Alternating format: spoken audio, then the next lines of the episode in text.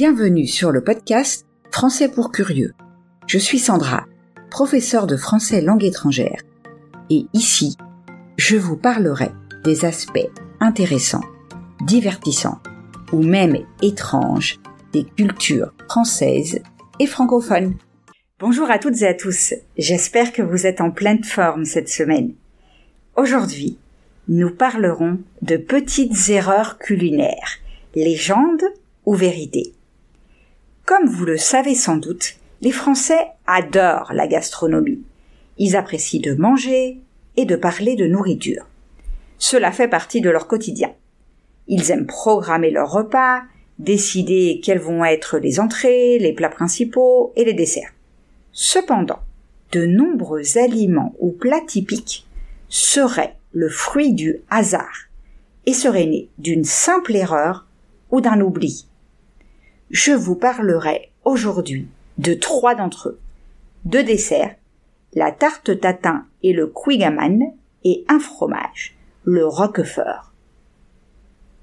Je vais vous raconter la légende qui entoure leur création et vous découvrirez si elle est vraie ou fausse.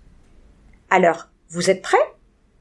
Voyons tout d'abord un peu de vocabulaire utile pour mieux comprendre l'épisode que vous allez écouter.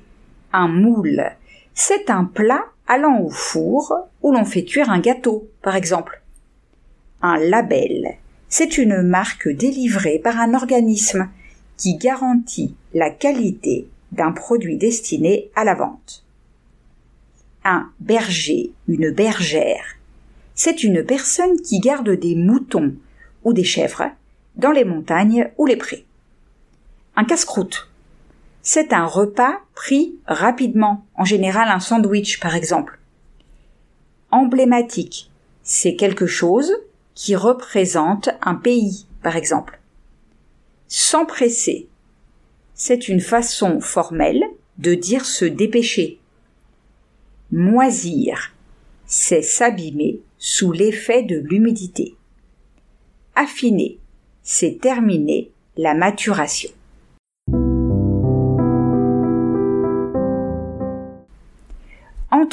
Maintenant dans le vif du sujet. Commençons par la tarte tatin. Vous la connaissez sans doute. Il s'agit de cette célèbre tarte aux pommes retournée. Elle se cuit avec les pommes placées dans le fond du moule, alors que la pâte brisée est sur le dessus.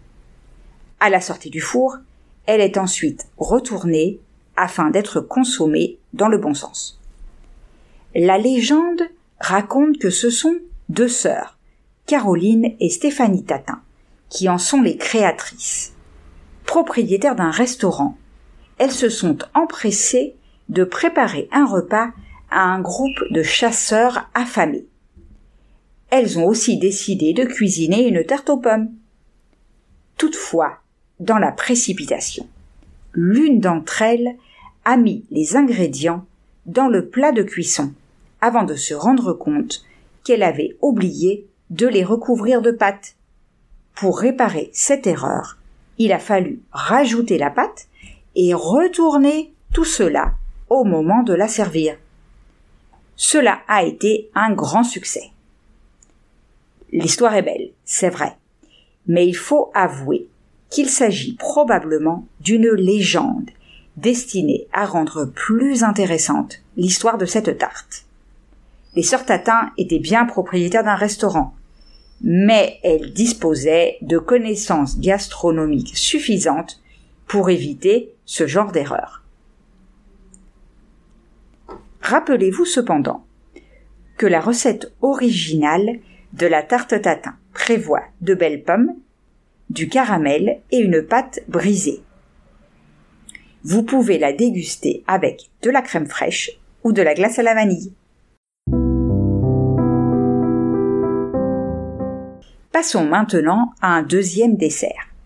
Je vais vous parler d'un célèbre gâteau breton, une région de l'ouest de la France, le Quigaman. Le magazine américain Food and Wine l'a inséré dans sa liste des 40 meilleures recettes de tous les temps. Le Quigaman, gâteau au beurre en breton, est une des plus emblématiques spécialités bretonnes. Il a été inventé en 1865 à Douarnenez. Un jour de foule, dans la boulangerie des Crozons à Douarnenez, il n'y a plus rien à vendre, bien que de nombreux clients soient encore présents. Afin de les satisfaire et de leur vendre un produit, le boulanger Yves-René Scordia se lance dans la fabrication d'un gâteau avec ce qui lui reste sous la main. Du beurre, du sucre et de la pâte à pain. Le Quigaman est né. Sans recette et sans le savoir, le boulanger a alors inventé un gâteau qui aujourd'hui est devenu un des symboles de la Bretagne. Cette fois-ci, la légende est vraie. La réputation du Quigaman dépassera les frontières régionales et nationales dans les années 1970 avec l'essor du tourisme. Lequel de ces desserts avez-vous goûté? Lequel préférez-vous? Passons enfin au fromage, même si dans l'ordre du repas, vous devriez manger d'abord le fromage et ensuite le dessert. Avez-vous déjà goûté le roquefort? C'est un fromage AOP, appellation d'origine protégée, qui doit répondre à de nombreuses caractéristiques afin de pouvoir bénéficier de ce label. Dans l'encyclopédie écrite par Diderot et d'Alembert au XVIIIe siècle, le Roquefort est qualifié de roi des fromages. Comment serait-il né? La légende veut que le Roquefort soit né d'un pur hasard. Un berger qui veillait sur ses brebis sur le rocher dans l'Aveyron, dans le sud de la France, était sur le point de prendre son repas. Ce dernier était fait de tranches de pain et d'un morceau de fromage frais de brebis. Et là, il voit passer une jolie bergère qu'il a envie de suivre. Pour cela, il met son casse-croûte dans une grotte en se disant qu'il le récupérera plus tard.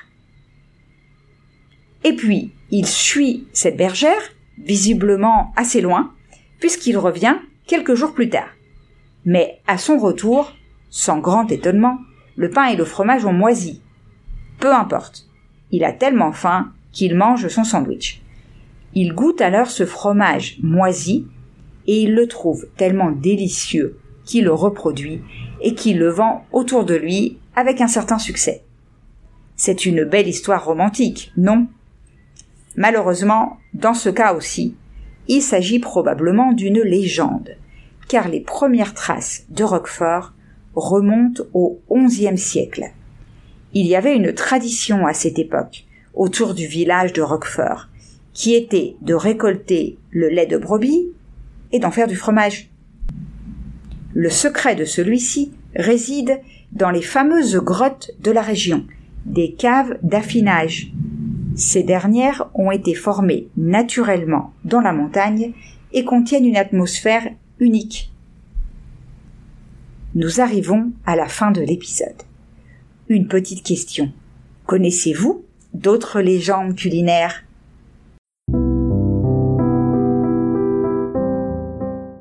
Voilà, c'est tout pour aujourd'hui. Merci d'avoir écouté cet épisode jusqu'au bout. J'espère que vous avez aimé ce que vous avez entendu. Si c'est le cas, je vous invite à laisser un message sur votre plateforme d'écoute préférée et à partager l'épisode autour de vous. Rappelez-vous que si vous voulez continuer à améliorer votre français, vous pouvez trouver la transcription sur mon site. Je vous laisse le lien dans la description. On se retrouve la semaine prochaine pour parler de la Joconde.